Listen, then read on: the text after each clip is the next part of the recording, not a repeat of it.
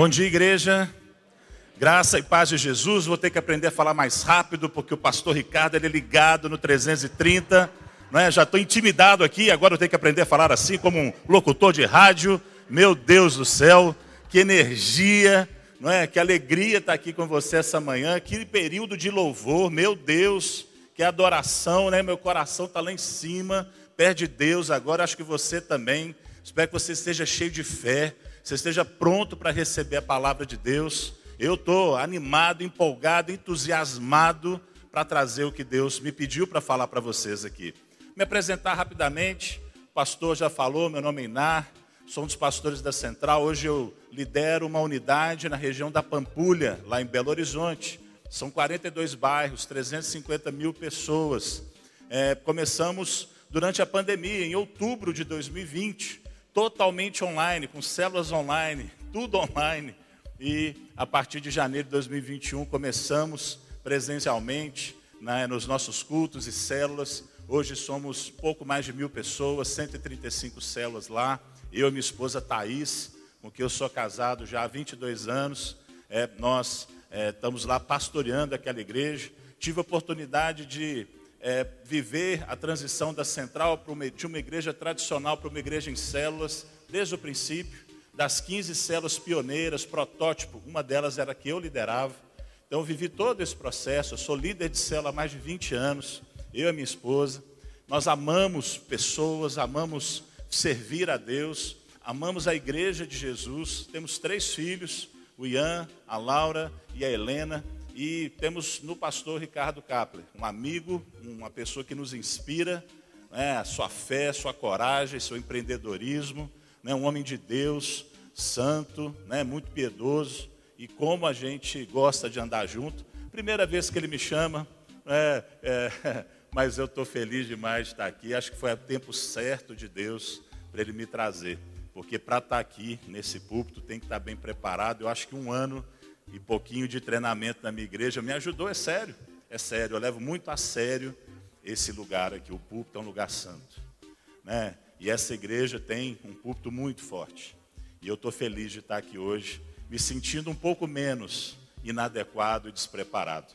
Bom, a Central é uma igreja grande, cresceu, cresceu por conta de uma visão. Hoje aqui é dia de visão, é dia de você entender o que Deus quer para você, para a sua vida, em todas as áreas. A palavra de Deus diz que sem visão o povo perece. Sem visão, nós não fazemos muita coisa em nenhuma área da vida. Nenhuma, não é só para a igreja. Visão não serve apenas para a igreja, visão não serve apenas para empresas. Você que trabalha numa boa empresa, você sabe, tem lá a declaração de visão, de missão dela. Por quê? Porque a gente tem vidas normais. Nós temos vidas é, que tem problemas, nós temos contas para pagar, nós temos coisas para resolver, e se a gente não é constantemente lembrado daquilo que nós estamos perseguindo, nós podemos nos distrair e simplesmente viver a vida. Talvez seja um modo de viver é, Zeca Pagodinho, deixa a vida me levar. Mas você não chega longe nesse tipo de vida. Você precisa ter foco, você precisa ter visão, você precisa saber o que, que você está fazendo em tudo, até para a sua vida. Falando um pouquinho da central, nesses dois anos de pandemia, foi muito difícil para a gente. Eu imagino que aqui não foi diferente. Ano de muitos desafios, pessoas perdendo suas fontes de renda, emprego, perdendo, talvez fechando uma empresa, muitos sendo atacados por enfermidades, enfermidades físicas, enfermidades emocionais, pessoas perderam parentes, perderam pessoas queridas, na central foi da mesma forma. Milhares de membros precisaram de ajuda financeira. Milhares e milhares de membros. Foi um tsunami. Nós tivemos que destinar milhões de reais para ajudar essas pessoas. E graças a Deus, nossa igreja, como aqui também eu sei que vocês são muito generosos. Né? A igreja, ela, ela não recebe, você sabe disso muito bem, apoio de nenhum governo, de nenhuma entidade. Ela mesma se financia. E é uma riqueza, o apóstolo Paulo fala disso, né, que nós devemos aprender a contribuir, e não porque temos dinheiro. Tem gente que acha que a central é generosa porque ela é rica. Ah, porque o pessoal de lá tem dinheiro. Não. Aqueles que eram os mais pobres ali, naquele início da igreja, dos pais da igreja, ali na igreja primitiva, aqueles dos mais pobres eram os que mais contribuíam. Eles tinham esse coração. E na central não é diferente, nós pudemos socorrer essas pessoas. Centenas, centenas ficaram doentes. Poucos morreram, mas daqueles que faleceram, alguns muito queridos, chegados, até um pastor nosso chegou a falecer, um pastor que foi meu líder durante mais de 20 anos, e foi muito duro. A visão celular foi posta à prova, como nunca. E nós vimos que pessoas comuns, como eu e você, pessoas comuns podem fazer uma obra extraordinária. E nós aprendemos a frutificar, mesmo em tempos de grande dificuldade, de grande desafio. E para nossa surpresa, claro, nós jamais poderíamos imaginar que nós conseguiríamos fazer. Mas nós conseguimos crescer. No período da pandemia, em dois anos, 2020 e 2021, a Central cresceu quase 50% a sua membresia. Um verdadeiro milagre. Como é que isso foi possível? E eu te falo citando 1 Coríntios capítulo 15, verso 10. O apóstolo Paulo, talvez pareça até que arrogante, mas ele diz assim: trabalhei mais do que todos os outros discípulos, os outros apóstolos. Ele fala isso. Sabe um segredo de você alcançar coisas extraordinárias? Trabalhar. Trabalhar. Parece que tem muitos crentes que acham que a vida cristã é como se fosse um passe de mágica. Que assim, de uma maneira misteriosa, mística, as coisas vão mudar. Simplesmente porque você se tornou um cristão. Não é assim que funciona. O nosso Jesus, ele não ficou só deitado no barco dormindo na hora da tempestade. Ele pregou, ele não tinha onde repousar a sua cabeça. Jesus estava constantemente trabalhando, pregando, ensinando. É, não sei se eu posso aqui recomendar uma série que está nos aplicativos de celular, o The Chosen. É, o The Chosen, é, ele não é, ele não está ali preocupado em ser totalmente fidedigno ao texto bíblico, mas ele amplia um pouquinho e nos ajuda talvez até tornar Jesus, sem deixar de, de, de deixar claro que ele é divino, que ele é o próprio Deus, mas trazer ele para mais perto da gente, torná-lo um pouco mais humano. E eu lembro lá um episódio onde Jesus passa o dia inteiro orando, orando pelas pessoas, ele chega no acampamento ali dos seus discípulos exausto, quebrado. E ele vai dormir, ele mal consegue fazer a sua última oração e dorme, de tão exausto que ele está. Trabalho, trabalho duro, a central trabalhou muito. E aqueles que trabalham, veem um resultado do seu trabalho. Não tenha dúvida disso. Tudo que vem fácil, vai fácil. Não está na Bíblia, mas com certeza um, é um ditado que tem sabedoria, sim. Agora, Paulo não fica só nisso.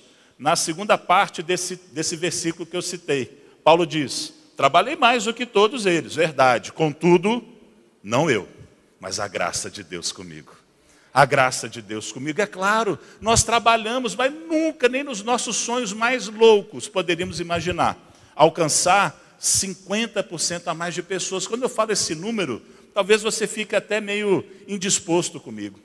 Talvez você fique até meio chateado, mas pô, mas pastor falando de número, pastor falando de crescimento, eu estou falando de vidas. Nós éramos 10 mil pessoas, agora são 15 mil. São 5 mil pessoas que não conheciam a Jesus. São 5 mil pessoas que já estavam no inferno, 5 mil pessoas presas no pecado e agora libertas com uma nova vida. Como não celebrar? Como não se alegrar?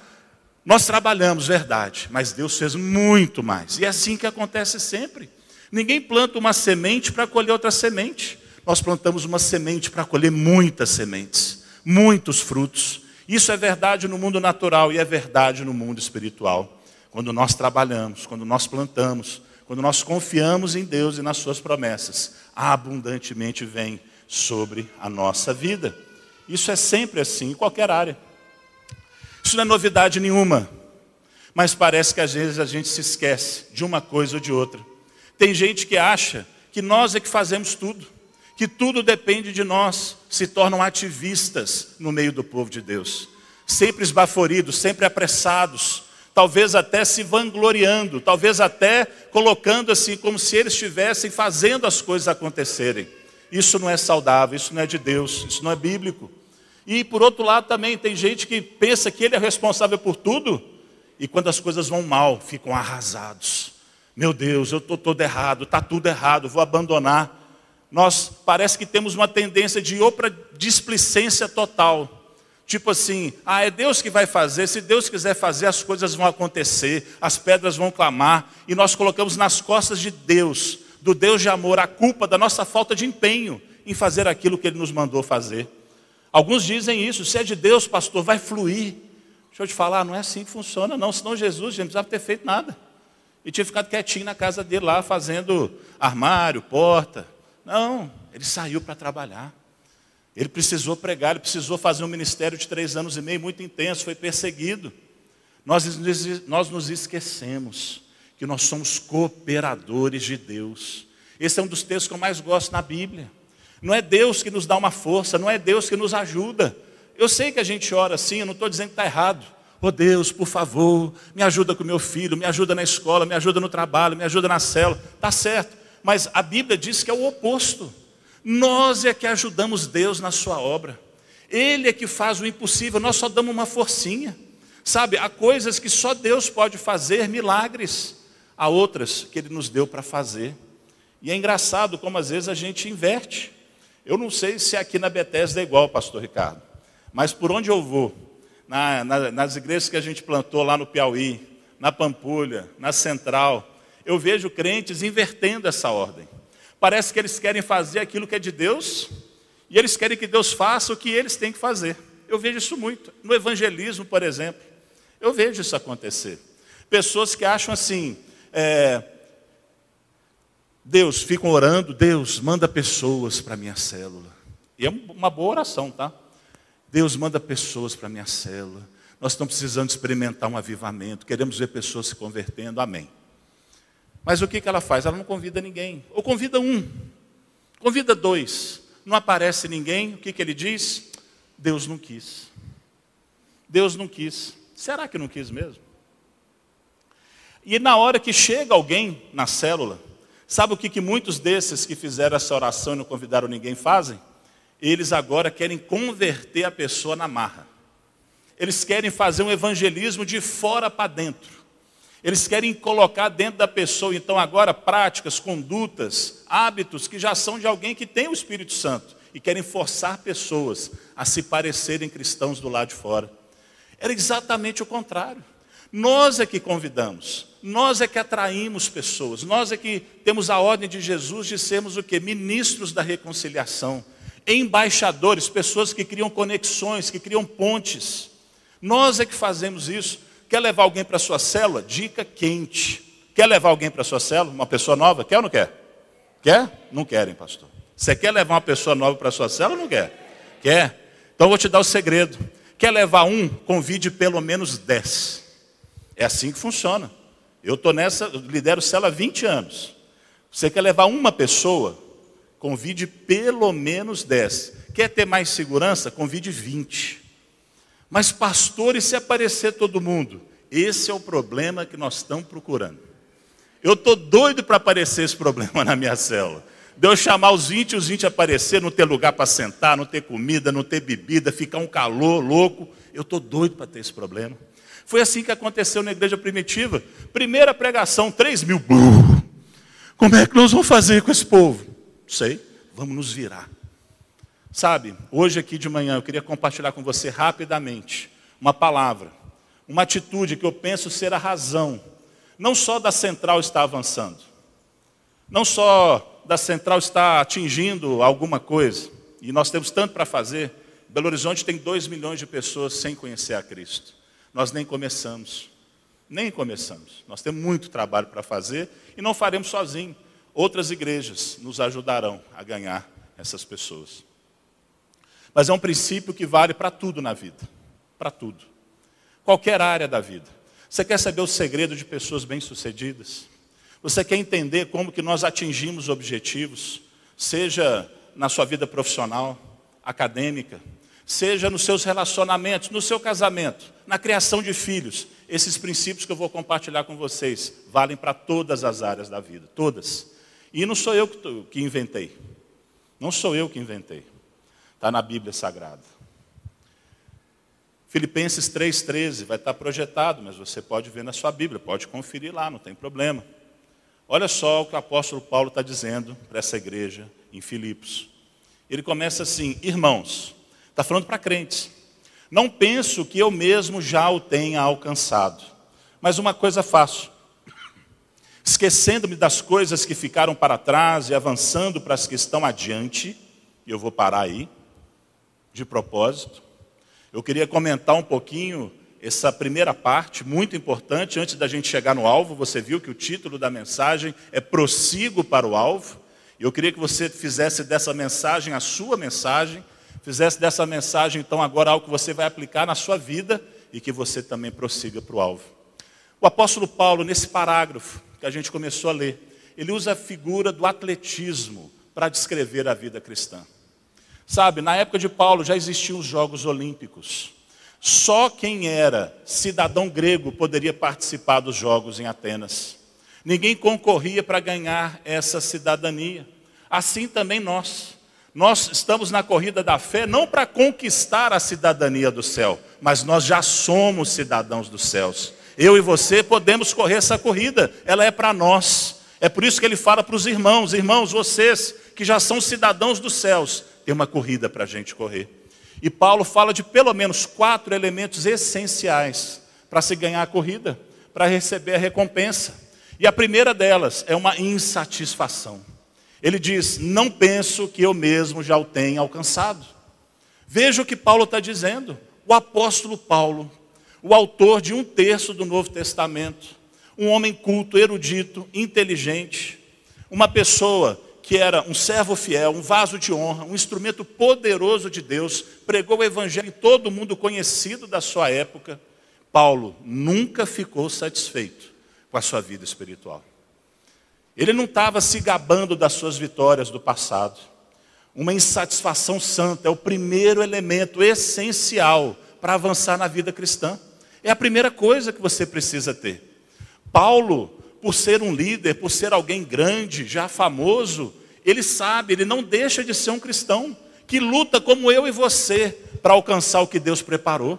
Sabe, Deus tem mais para você. Deus tem consciência Aliás, Paulo tem consciência de que ele deve continuar correndo até que ele receba o prêmio. Sabe qual que é o problema?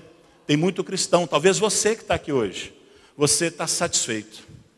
Sabe por quê? Porque talvez você se compare com aqueles que já estão tropeçando, aqueles que não estão tão bem assim na carreira da fé, e você fala, ah, estou um pouco melhor do que eles. Ou até pense, eu estou muito melhor do que eles. Paulo não se comparava com outras pessoas. Ele se comparava com Jesus Cristo. Jesus é o padrão da nossa fé, é o padrão da medida da perfeição de Deus. Se você ainda não chegou a ser como Jesus, sábio como Ele, amoroso como Ele, é, é, alguém que ama a Deus como Jesus, santo como Jesus, você ainda tem muito para crescer. Muito para crescer, você não devia estar satisfeito. Sabe, você tem que ter consciência que, embora talvez você já seja maduro na fé, você ainda não chegou à perfeição completa. Ainda tem muito para fazer. Uma das características mais marcantes de alguém que é maduro, sabe qual é? É a consciência da sua própria imperfeição. Eu nunca conheci um homem de Deus de verdade, de verdade. Não no palco. No palco, todo, muitos podem parecer homens de Deus. Mas homens de Deus a gente conhece quando eles descem do palco. Quando nós vamos conversar com eles, vamos na casa deles, vamos comer junto, conhecemos a família. Eu não conheço um homem de Deus de verdade que não seja humilde. E ele não é humilde porque isso é bonito, porque é uma virtude de Deus. É porque ele sabe que ele não é isso tudo. Ele sabe que muito do que os outros veem nele não é ele, é a graça de Deus nele. Não vem dele. A luta contra o pecado não terminou para ninguém, não terminou para mim, não terminou para o pastor, não terminou para nenhum de nós. A perfeição não se alcança nessa vida presente, mas nós a perseguimos até o fim. Nós queremos chegar no limite daquilo que nós podemos alcançar em Deus. Agora, a presunção espiritual, se achar alguma coisa, pensar de você mais do que convém, é um engano. E é um sinal evidente de imaturidade espiritual. Imaturidade em qualquer área. Pensa bem, quantos aí são profissionais que se acham os tais? Mas esse cara, geralmente, é alguém que vai declinar profissionalmente rapidamente. Sabe por quê? Para de crescer. Já acha que está bom, já acha que é melhor do que os outros, e quando vê aquele menino que acabou de entrar no trabalho, passa por ele. porque aquele menino continuou estudando, se aperfeiçoando. O menino sabia que ele tinha que crescer. Sabe, o despertamento espiritual, pessoal, o despertamento espiritual de uma igreja, não começa quando a gente relaxa, quando a gente se acomoda, quando a gente vive uma apatia, mas pela humildade e o reconhecimento que nós precisamos buscar mais de Deus. Insatisfação no nível certo vai fazer bem para você. Eu não estou falando para você ir para um extremo, ficar insatisfeito com tudo. Isso pode te levar para a maledicência, para o desânimo, até desistir. Mas você não tem satisfação alguma, vai te levar para a acomodação, vai te levar para a desistência também. Cuidado. O segundo princípio que eu quero falar, na verdade, é a terceira coisa que o apóstolo Paulo cita nesse texto. Vou deixar a segunda para daqui a pouquinho de propósito. Paulo fala no final desse texto que está na sua tela: esquecendo-me das coisas que ficaram para trás e avançando para as que estão adiante de mim. O apóstolo Paulo ele mostra a necessidade imperativa de termos direção clara, segura da carreira cristã. O cristão não pode ser distraído pela preocupação quanto ao passado. É, se Paulo não esquecesse do passado, a sua vida ia ser um inferno. Ele foi um perseguidor da igreja. Sabe, ele estava ali apoiando o martírio de Estevão. Paulo foi terrível. Se ele ficasse preso nesses pecados do passado, ele jamais avançaria. Ele estaria sempre tímido, encolhido, acuado. Agora, o cristão também não pode ser distraído quanto às preocupações ao futuro. Sabe, se Paulo não abandonasse os seus méritos, as suas conquistas, ele nunca ia descansar na graça de Deus. O nosso lugar não é em nenhum desses. Deus nos chama para correr uma corrida sem olhar para trás. Pensa só você correndo aí e você olha para trás, você vai perder velocidade. Você pode tropeçar, você pode cair. Você vai perder direção, isso não funciona. A Bíblia diz que aquele que põe a mão no arado e olha para trás não é digno não é digno do chamado, não olhe para trás. Olhar para trás no saudosismo do passado é perigoso, pode chegar o pecado. A mulher de Ló olhou para trás e ela virou uma estátua de sal. Não é? Que coisa horrível. José do Egito, ele não guardou ressentimento, rancor dos seus irmãos que tentaram matá-lo, venderam ele como escravo. Quando ele se encontra com os irmãos no final da vida, ele os perdoa. E mais, o seu primeiro filho se chama Manassés, que significa perdão.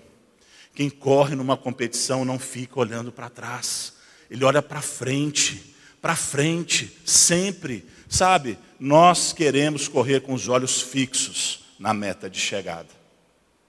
E aqui eu chego na parte que eu quero gastar um pouquinho mais de tempo. Talvez no princípio, se é que eu posso eleger um sendo mais importante, mas certamente algo que poucas pessoas consideram realmente ser valioso, o apóstolo Paulo ele diz, no meio desse texto que está na tela, uma coisa faço. Uma coisa faço. Tem a ver com foco, claro, Paulo não se desviava, ele não tirava os olhos da meta, ele era dedicado exclusivamente à obra do Evangelho, ele não se deixava distrair por outros interesses, verdade, mas isso aqui não fala só de foco, fala muito para mim de dedicação. Tem uma coisa que eu faço, que eu continuo fazendo.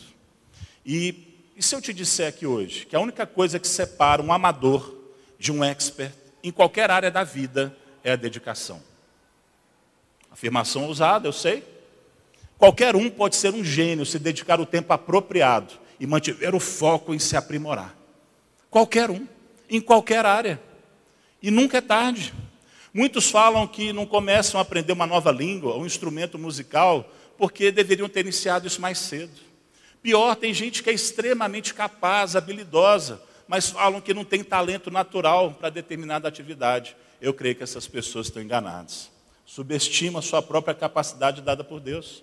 Imagina que você tem 30 anos e você começar a aprender é, violão hoje, seriamente. Você vai chegar aos 50, talvez sendo o melhor violonista da igreja.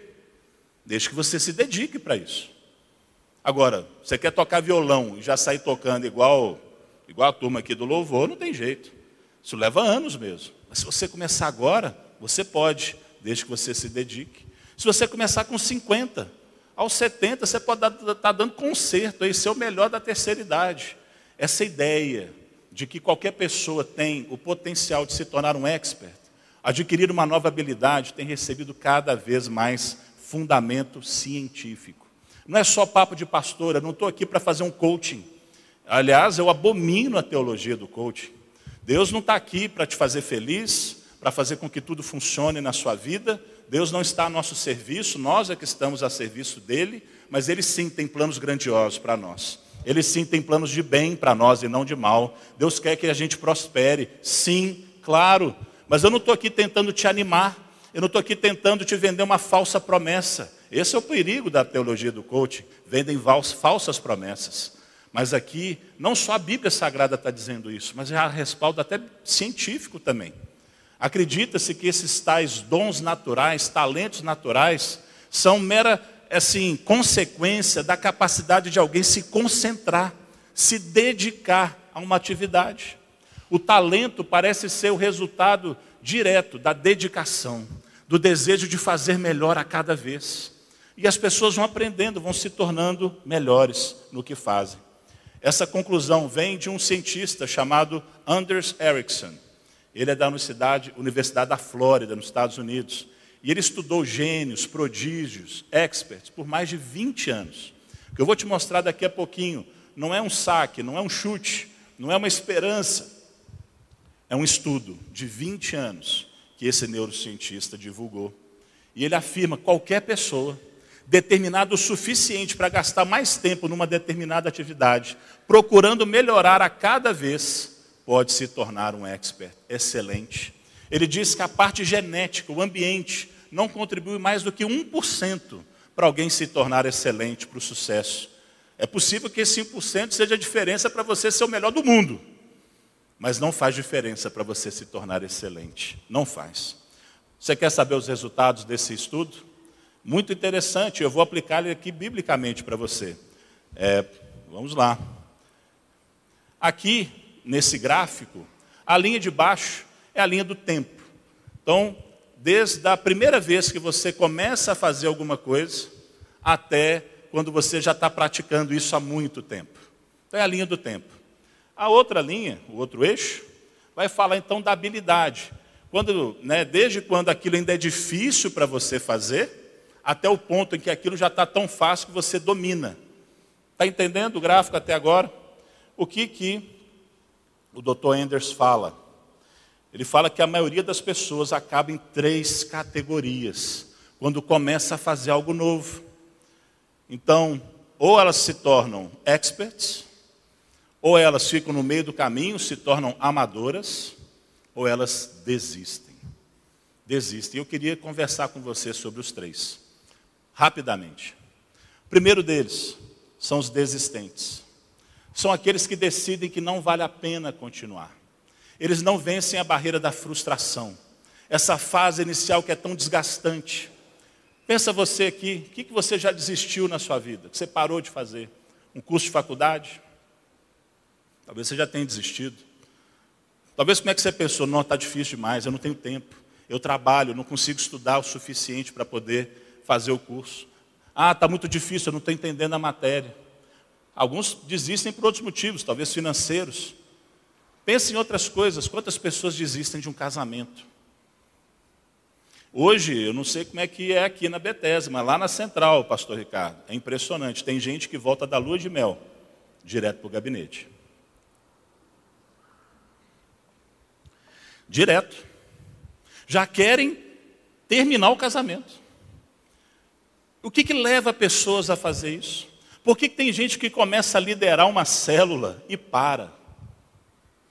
Por que, que tem gente que começa a fazer o CTM e desiste, faz a inscrição, talvez participe da primeira aula, depois para? O que, que leva pessoas a desistir? É o que o Dr. Anders fala, a barreira da frustração. Sabe, alguma coisa naquilo que eles estão começando a fazer cria para eles uma sensação de que é impossível, de que eles jamais vão conseguir, que não vai dar certo. Sabe, eles permitem, esses, esses desistentes, permitem que essa frustração invada o coração deles e eles jogam a toalha. Sabe o que, que eles dizem? Isso não é para mim. Eu não nasci para isso. Ah, não, eu mereço ser feliz, né? vou, vou abandonar esse casamento e vou para outro. Eu espero que você se já foi um desistente em alguma área, que Deus transforme isso na sua vida. Nós vamos orar ao final aqui. Mas talvez tenha gente aqui hoje que desistiu. E eu quero dizer para você que se você começar de novo, essa mesma área onde você desistiu, Deus pode fazer florescer e crescer e você avançar para a sua excelência. A sua desistência não é o ponto final na sua vida. Talvez até esteja um ponto lá, mas o Senhor Deus, Ele pode colocar um traço embaixo e transformar esse ponto num ponto e vírgula. E você começar a sua história de novo, depois dessa desistência. Não pare. Ainda que você já tenha dito, isso não é para mim. Eu não nasci para isso. Você pode avançar. Qual que é a próxima classe? Qual que é o próximo tipo de pessoa? São os desistentes. São os desistentes. Aliás, desculpa, são os amadores. Os amadores. Se num primeiro esforço, enquanto você está começando uma atividade nova, você talvez desista, né? você fala da sua célula lá, puxa, mas é muito difícil, eu não sei dar o estudo. Ah, eu chamo, as pessoas não vêm, né? as pessoas não mudam de vida. Isso acontece com todo mundo, com todo mundo. Quem consegue vencer essa barreira se torna o que o Dr. Enders chama de amador. E você poderia substituir essa palavra por acomodado, satisfeito mais do que devia. E essa é uma classe intrigante, exatamente por isso eles ficam satisfeitos em permanecer no nível em que estão.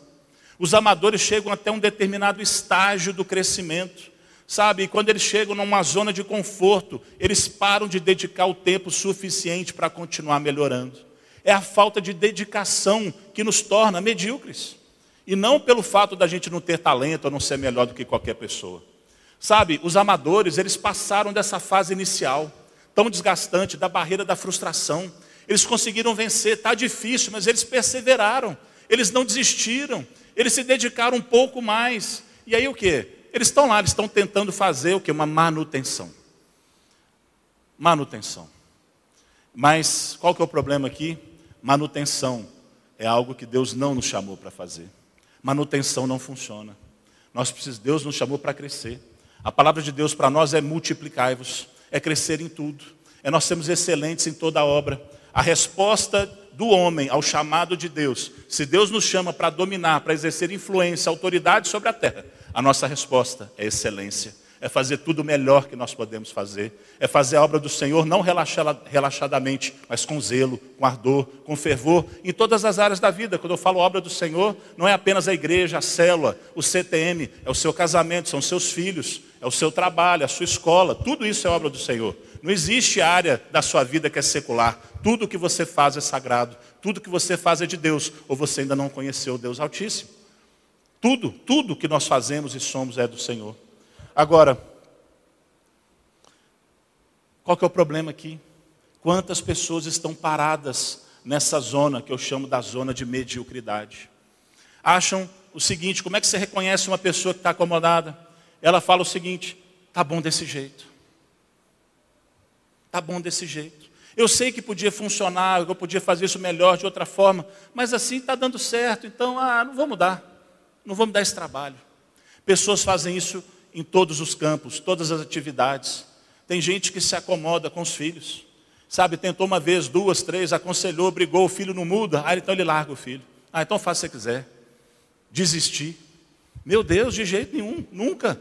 Jamais podemos desistir de um filho. Eu não posso deixar o filho me vencer, isso é uma zona de mediocridade. Isso aí é uma área onde você se acomodou como pai. Como marido é a mesma coisa. É, como esposa, nós não podemos chegar e nos acostumar com um casamento morno. Por isso tem muita gente que é casado, mas para mim estão em pecado também. Por quê? Porque vive um casamento xoxo, fraco, sem graça, que não glorifica a Deus. Um casamento que é só pagar conta, é só brigar com o menino, né, é só fazer alguns compromissos sociais, não tem alegria, não tem graça, não tem beleza, ficou tudo cinza, ficou tudo marrom, está esquisito. Não, Deus não nos chamou para isso, de jeito nenhum. Deus nos chamou apenas para cumprir tabela. Talvez você esteja só cumprindo tabela, mas Deus não te chamou para isso, em nenhuma área da vida. Sabe, talvez você chegou e você até já fez os cursos do CTM, mas você fez para tirar nota 6. Talvez você esteja na escola, na faculdade, e você trabalha, sabe para quê? É para tirar a média. Talvez você seja um líder de célula e você faz o mínimo que você tem que fazer para o pastor não brigar com você, para o supervisor não te chamar a atenção, mas é o mínimo, você só quer passar de ano, só isso que você quer. Deus não te chamou para isso, isso não é vida abundante. Não é vida abundante, vida abundante dá trabalho, vida abundante exige dedicação, esforço. Casamento bom exige esforço. Agora, a zona da mediocridade, ela deixa a gente abaixo da média. Você acha que você está na média, mas você não está. Você está sendo reprovado, porque a sua atitude te reprova. Não permita isso, meu irmão, minha irmã. Zona de mediocridade. Mediocridade é uma palavra feia, mas significa o quê? Estar na média. Está na média. Mediocridade é para quem fica se comparando com os outros. Não, mas eu estou melhor que ele. E daí? Nós não fomos chamados para nos comparar uns com os outros. Deus está querendo subir o nível da sua vida. Deus está querendo levar você para um outro patamar, para um outro degrau. Deus está querendo que você viva a vida abundante. Agora você está achando que ela vai cair do céu. Gente, a única coisa que caiu do céu foi o diabo e não foi uma coisa boa. Esse negócio de cair do céu não é bom, não. Tem nada disso. Tem nada disso, não. Aqui você pega é por esforço, é por dedicação. Você tem que mostrar que você quer. Ah, Deus é, tem hora que Deus te testa. Mas você quer mesmo um casamento bom, mas você não faz nada. Você quer nada. Você quer casamento bom nenhum. Eu, hein? Deus, Deus não desperdiça a bênção dele, não, meu irmão. Vai me desculpar, estou sendo franco aqui, desculpa, viu, pastor? É, mas o Espírito Santo está me dando isso aqui agora, eu creio que é do Senhor. E eu estou aqui incendiado. E eu não estou aqui para te dar bronca, porque essa bronca está sobre mim. Você acha que não tem área na minha vida que eu estou medíocre? Que eu estou me humilhando, que eu estou chorando? Nós estamos no meio de uma campanha de jejum e oração na nossa igreja. Nós sabemos tanto que nós estamos precisando. Eu sei o tanto que eu preciso da minha vida. E muitas coisas. Eu não estou pregando de cima para baixo, apesar de estar aqui em cima. Essa palavra vem lá do alto, para nós. Para mim e para você. Saia, vença isso. Não fique nessa zona de mediocridade. Não se permita ficar preso aí. Você não foi feito para esse lugar. Se o diabo não pôde te prender de ser um cristão, se a graça te alcançou, ele agora quer te parar. E ele te para é assim, te deixando ficar morno. E você sabe, Deus não suporta a mornidão. Mornidão não é com Deus. Ou é frio ou é quente. Era melhor nem ter, nem, nem ter esquentado a água, se você não quer ferver. Deus nos chamou para ferver, para queimar. Deus nos chamou para nos encher de zelo. Agora eu estou falando isso tudo e você fala assim: tá bom, pastor, mas como é que eu avanço? Como que eu posso dar um salto para longe da zona de acomodação, da zona de mediocridade? Como é que se vence isso? Como é que eu tenho energia para sair dessa, dessa inércia espiritual, dessa inércia emocional? Às vezes você não tem nem força. Fala, você, você acha que é impossível, você acha que a vida é assim. Deixa eu te falar, meu irmão e minha irmã, sua vida não é assim. Deus te chamou de novo para uma vida abundante. Abundante. Ele falou que rios de água viva iam fluir através de você. Você ia ser uma fonte a jorrar para a vida eterna. Isso fala de muita abundância, é escorrer, é espirrar para todo lado.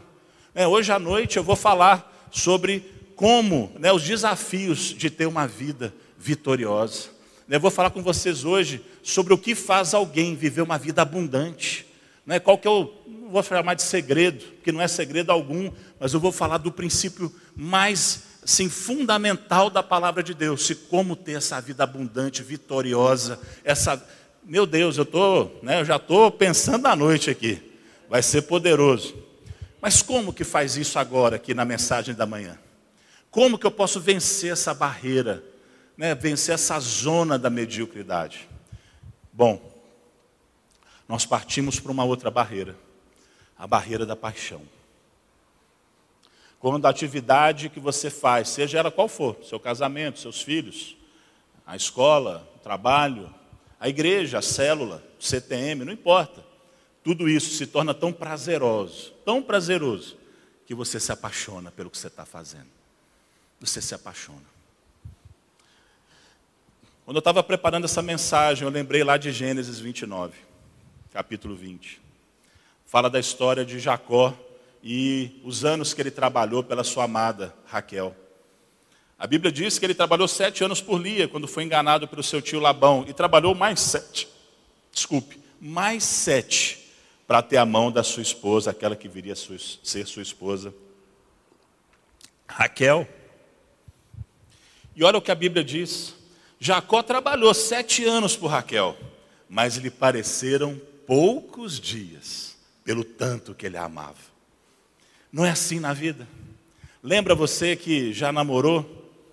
Você que talvez tenha casado depois, mas lembra quando você se apaixonou pelos, pela sua pessoa amada, seu marido, sua esposa? Lembra? O que, que você estava disposto a fazer para estar com essa pessoa? Você andava a pé, você andava de ônibus, é ou não é? Maridão, oh, o namorado na época, abria a porta do carro para ela entrar, puxava a cadeira. É? Hoje, né, diz o pastor Cláudio Duarte, que se, o, se a esposa não tomar cuidado, o marido arranca o carro antes dela entrar. E ela cai no chão, sai rolando. E é verdade, eu faço isso. É, eu sou terrível também, eu sou igual a você. Mas quando a gente ama, tudo é fácil. Tem aquela história né, do rapaz que era tão dedicado a Deus, pastor Ricardo, tão dedicado a Deus. Ele é um menino de igreja, mas também um menino de estudar muito. Um menino, sim, muito dedicado ao estudo. E aí, só que chegou a época do Enem. E ele então não tinha mais tempo para ir na igreja, porque ele tinha que estudar muito, porque ele queria ser médico. E a mãe ficou toda orgulhosa, ô oh, pastor, né, meu menino não está vindo, mas senhor sabe, né, ele está estudando para medicina, é muito difícil. Né, depois ele volta, mas ele não tem tempo agora para se envolver com a igreja, não é, com as células, com o CTM, com os cultos. Não dá, pastor. Aí você acha até, né, parece bonito, né? Parece legal. Mas o que, que acontece nessa minha história pseudo-verdadeira? você, você decide.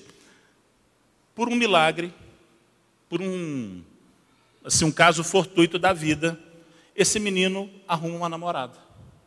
Talvez no cursinho, porque ele não fazia mais nada. Talvez no prédio onde ele morava, não sei. Mas sabe o que, que aparece junto com a namorada? Sabe o que a primeira coisa que aparece na vida dele assim que ele arruma uma namorada? Tempo. De repente a agenda dele abriu. E o tempo que ele não tinha para vir na igreja, agora ele tem tempo para namorar. Por quê? E eu não estou dizendo isso para, é, sabe, dar nenhum sermão, não. Eu só quero explicar o seguinte: tudo que a gente ama, a gente encontra tempo. Esse papo, ah, pastor, eu não tenho tempo para isso para aquilo. Eu mesmo, eu dou desculpa. Gente, o que você ama, você faz. E você sempre tem tempo para fazer. Se você não está fazendo, se você não encontra tempo, disposição, energia, é porque você ainda não ama o suficiente. Você ainda não está apaixonado o suficiente. Deixa eu te falar, isso requer trabalho, requer investimento. Você só chega nessa fase se você se, sabe, você se move para longe dessa inércia que eu falei, da zona de mediocridade, e você continua crescendo e melhorando. Eu, no início da, é, do meu casamento, eu, talvez como muitos homens, eu tive que ser adestrado pela minha mulher. É verdade, eu tive que ser adestrado, porque algumas coisas eu não sabia fazer sozinho. Tipo, retirar o lixo da casa e levar para o local correto. E ela ficava meio brava. Ela falou assim: Nar, você não me ama. Eu falei: Não, Thaís, eu te amo, eu não amo lixo. Não curto lixo, assim, é, é um assunto que não me interessa, né? não tenho assim predileção por lixo, não.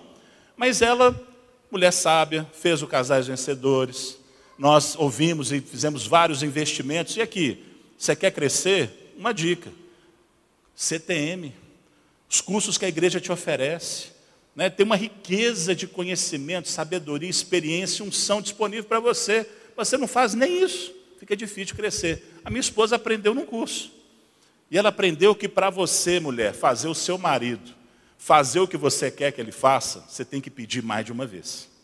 E você não pode ficar brava, porque a maioria das mulheres não quer pedir nem a primeira vez. Não é verdade, mulheres? Vocês não querem pedir nem a primeira. Por quê? Porque ele tinha que fazer isso porque ele me ama. Gente, homem não é mulher. Para nós é totalmente separado o amor por você e as coisas que você quer que a gente faça. E a minha mulher aprendeu a pedir mais de uma vez sem ficar brava sem, sem, sem botar aquela tromba para fora de elefante. E aí o que, ela começou a fazer? Começou a colocar a sacolinha de lixo na maçaneta da porta. E eu, como um bom homem, né, eu olhava para aquilo, abria a porta, fechava atrás de mim e embora. Claro. Nem me dava conta. Nem, nem assim, eu nem me dava conta. Até que ela chegou ao cúmulo. Né? Ela chegou e botou Sabe, vocês têm aqui recolher, é, recolhimento de lixo reciclável? Então, é um saco grande, geralmente. Tem muito reciclável em casa, não sei na sua casa. A gente tem célula, todo, sempre tem muito reciclável. Aquele sacão. Gente, eu olhei assim, falei, Senhor amado. A Thaís ficou louca. Ela jogou o lixo no meio da sala. Aí eu, ó, passei por cima do lixo e fui embora. E fui embora. Agora eu te garanto, mulher, eu não fiz de propósito. Eu sei que você pensa, ah, isso aí foi pirraça dele. Não foi. Gente, o homem tem essa capacidade de ser tapado, burro, desse jeito. Eu não conseguia captar, mas ela me treinou, ela me adestrou, e hoje eu tiro o lixo para fora sem ela pedir.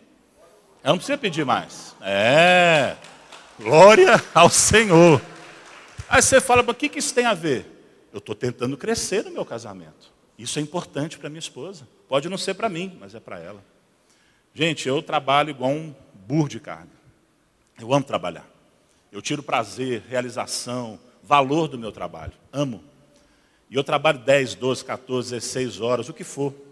E eu chego em casa exausto. Claro, eu converso com ela, né, eu tento ouvi-la, né, aquele papo todo.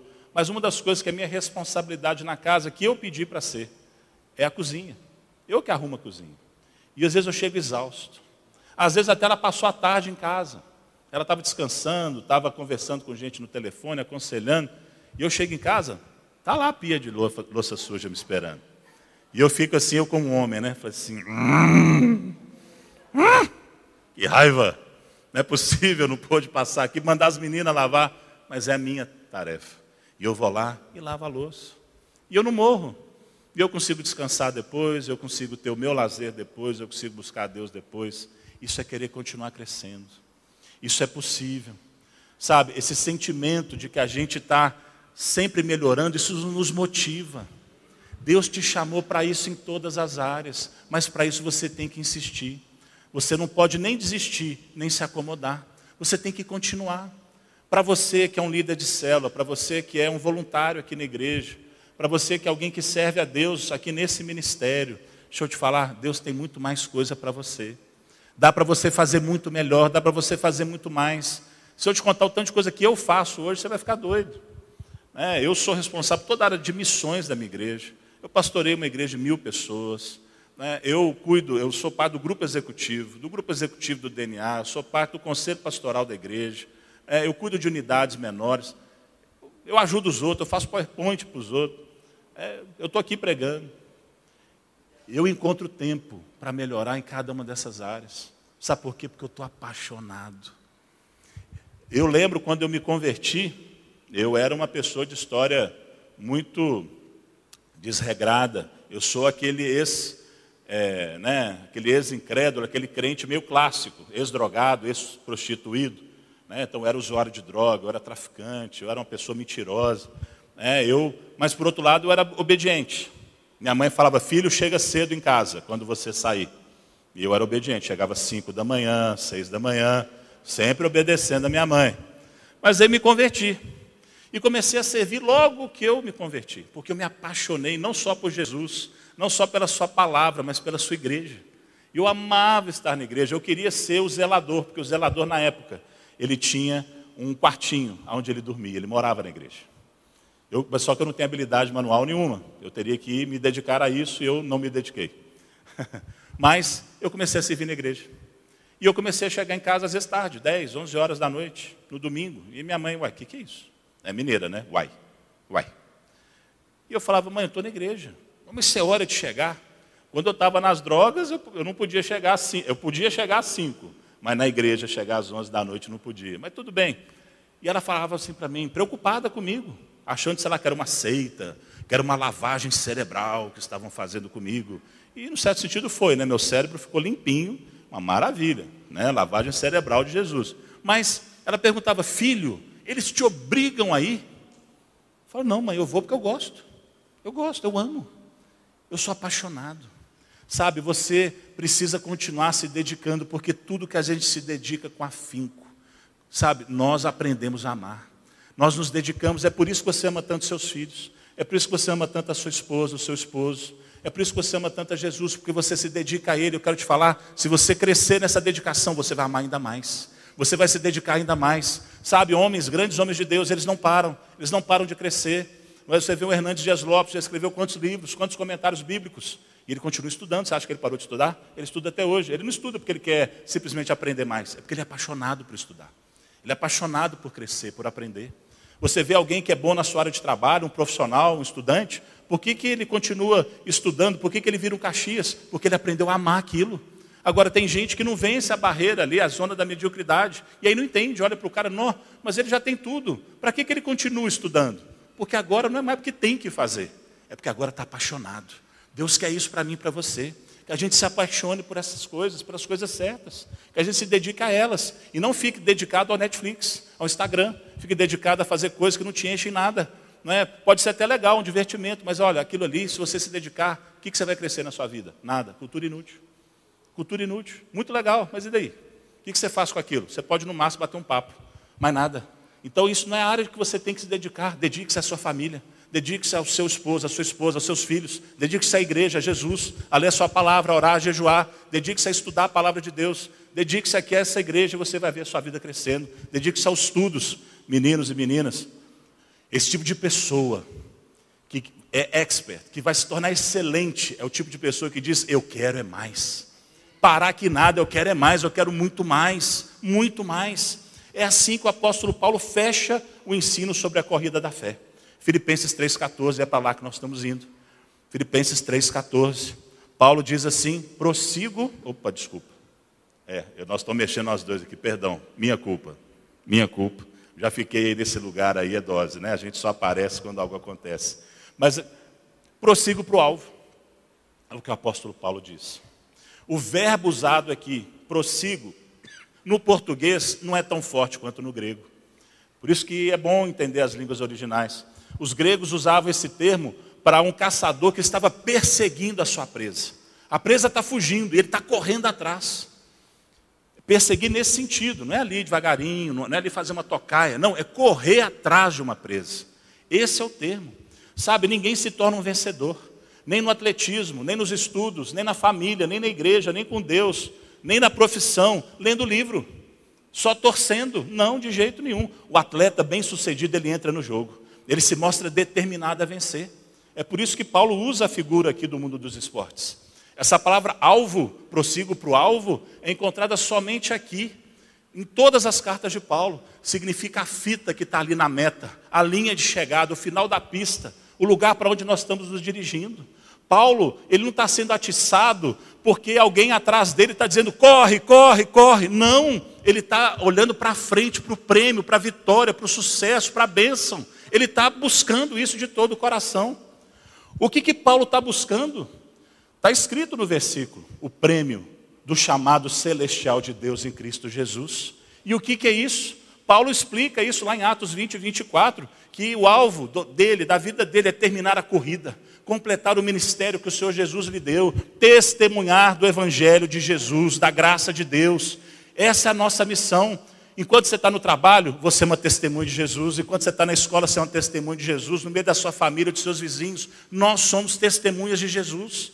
Nós somos esses. E essa, essa é a nossa vocação de todos nós.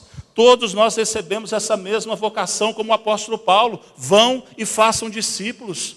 A igreja, essa é, é ao mesmo tempo a nossa missão e é a vida abundante. Não tem vida abundante sem viver essa missão. Não tem vida abundante só tendo dinheiro na conta, fazendo viagem para o exterior, comprando um carro bacana, morando numa casa legal. Não. Vida abundante é estar no centro da vontade de Deus, é estar vivendo o propósito de Deus para nós. Sabe, lá na, nos tempos antigos, na época de Paulo, no final da corrida, o vencedor ele era convocado. Ele vinha para um lugar de honra. Ele recebia uma coroa de louros. Dessa mesma plantinha, essa folha que você bota no feijão e outros pratos, que é uma delícia ele recebia uma coroa de louros para honrá-lo. Mais do que isso, ele recebia 500 dracmas como um prêmio financeiro. Ele podia agora comer às custas do governo e a sua despesa de alimentação era paga pelo governo. Mais do que isso, ele podia sentar-se em lugares públicos como teatros, nos lugares de primeira classe, nos lugares mais honrados. Na corrida terrena, o prêmio é perecível, você já entendeu? É muito legal, mas vai passar. Nada disso vai ficar para sempre. Agora, na corrida celestial, o prêmio é imperecível. Na corrida terrena, só um vence. Só um atravessa a linha de chegada, mas na corrida celestial todos nós podemos vencer, porque nós não estamos competindo um com o outro, nós não estamos competindo um com o outro, nós estamos aqui para nos ajudar uns aos outros. Todos nós que amamos a Jesus, a sua vinda, todos nós podemos vencer, todos nós, desde que a gente corra a corrida. Nós não corremos por causa de prosperidade, saúde, sucesso ou fama. A nossa ardente aspiração é por Jesus, é o seu projeto para nós. Os atletas olímpicos corriam atrás da, coroa de louros, nós por aquela coroa que não murcha. Nós estamos correndo atrás dessa coroa.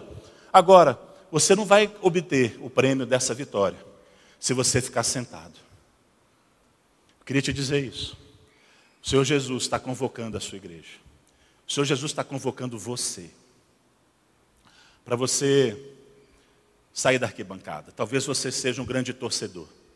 Você está ali torcendo pelo pastor. Vai lá, pastor, você é demais. Às vezes você está torcendo pelo seu supervisor. Você é líder. Nó, que supervisor bacana, vamos junto. Ó, 250 células, é isso, né, pastor? 250 células, vamos lá, igreja. Você está torcendo. Talvez você seja líder de célula, né? você é membro de uma célula. E você torce pelo seu líder, você torce pelo reino de Deus, você está ali, oh, que legal. Mas, sabe, você quer ganhar um prêmio, você quer correr a corrida, você tem que deixar de ser um torcedor. Você tem que vir para o campo. Só faz gol quem joga o jogo.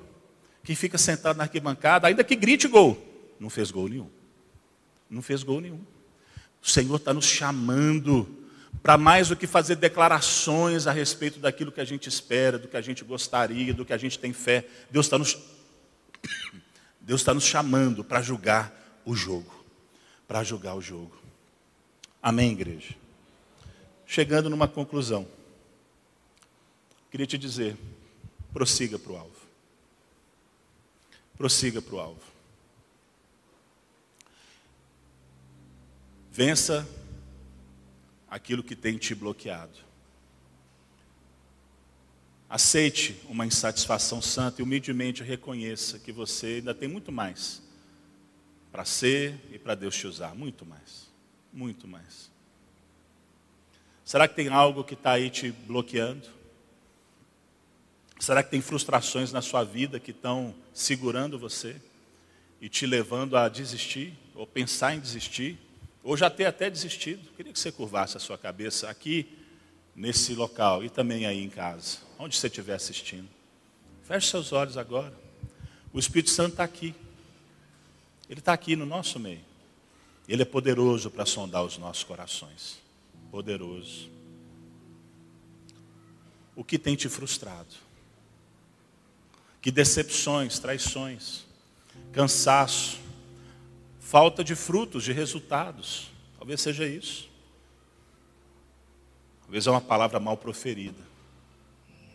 Ah, Deus, eu te peço, Pai, dá a direção clara e segura a todos que estão aqui, que ninguém fique preso no passado nem tão preocupado quanto ao futuro que não continue prosseguindo para o alvo. Oh Deus, trabalha, Pai, nessas áreas de frustração, em nome de Jesus.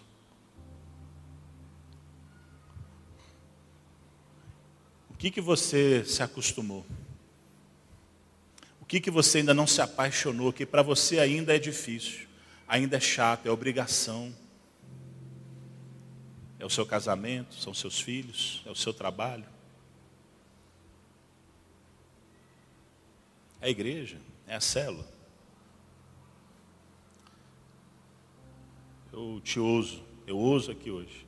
Invista, insista, invista tempo no que Deus te deu para fazer. Rompa a barreira da paixão. Se dedique tanto que você vai se apaixonar por isso. Saia da arquibancada da igreja. Entre no campo da grande comissão. Deus não te chamou para ser um torcedor da fé. Entra na escalação do time de Jesus. Só quem joga o jogo ganha o troféu de campeão. Vamos orar juntos.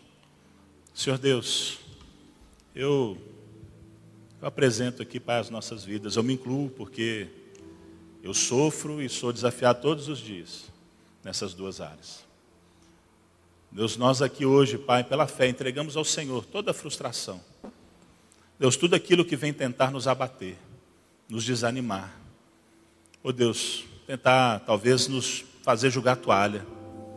Em qualquer área da vida, tudo aquilo que o Senhor nos deu, Deus, para fazer. Oh Deus, nos ajuda na nossa fraqueza. Nos ajuda, Senhor. Nós reconhecemos, somos falhos mesmo. Temos tantas lutas, Senhor. Oh Deus, eu te peço, Pai, nos ajude, e mais do que isso, nos ajuda, Deus, a sermos humildes e pedir ajuda, não só para o Senhor, mas para o irmão que está do lado, para a esposa, para o marido, para os filhos. Oh Deus, para o pessoal da cela, para o líder, para o supervisor, não importa, nós estamos juntos, nós não estamos correndo sozinhos. Essa carreira da fé que nós corremos, nós corremos juntos. Deus, em nome de Jesus, oh Deus, que cada pessoa aqui hoje presente, seja presencialmente ou aqui online, possa romper, vencer a barreira da frustração em nome de Jesus. Oh Deus, com a sua ajuda, Pai, não de maneira mística, mas insistindo, persistindo, em nome de Jesus. Pai, eu te peço, Pai, dá a eles o querer e o efetuar, como o Senhor promete na tua palavra, a cada um de nós. Mais do que isso, Deus, nós não queremos vencer as frustrações e nos tornarmos crentes nota 6. Nós queremos, Deus, avançar. Nós queremos, ó Deus, ser excelentes, como está em Provérbios. Aquele que faz uma obra excelente, ele se assenta junto com os reis. E nós queremos, ó Deus, nos assentar junto com o Rei Jesus. Oh Deus, nós queremos responder ao teu chamado com excelência. Eu te peço, Deus, que toda acomodação, todo sopro do inferno, seja na área da frustração ou aqui na área da paixão, seja agora calado em nome de Jesus. A vida de cada um de nós. Que os nossos ouvidos sejam tapados, haja como que um filtro, oh Deus, no nosso coração, para não receber nenhuma seta inflamada do maligno. Oh Deus, que nem nos pare e nem nos acomode. Oh Deus, eu oro, Pai, e te peço, oh Deus, acende a chama, oh Deus, dessa igreja coloca um fogo debaixo da panela, e aquele que estava morno agora, ele possa ferver, ferver pela obra do Senhor, por te agradar, te amar com todo o coração. Eu te peço isso, Pai. Faz isso, Senhor. Nós não estamos pedindo para o Senhor fazer sozinho, nós somos seus parceiros nisso. Nós vamos cooperar, Senhor, nós vamos insistir, nós vamos nos esforçar, mas nós reconhecemos que é somente pela graça que tudo isso vai acontecer. Por isso, Pai, nós oramos, cheio de confiança, porque se o Senhor vai fazer o principal, ah, Deus, é tão mais fácil. E nós nos colocamos, Deus, nessa posição, não de cruzar os braços, mas de saber que o Senhor vai à frente. Que esse é o teu propósito para a nossa vida, que é o Senhor que está interessado nessas coisas. E por isso, Senhor, nós declaramos que esse é sim o ano da multiplicação, porque é o Senhor que dá o crescimento. O crescimento não vem de nós, vem do Senhor, mas nós temos que plantar e regar. E nós vamos plantar e regar em todas as áreas, em todas as áreas. E sabemos, o Senhor há de nos dar uma colheita bendita, para a tua glória, para o bem das pessoas. É o que nós oramos, agradecidos, em nome de Jesus. Amém.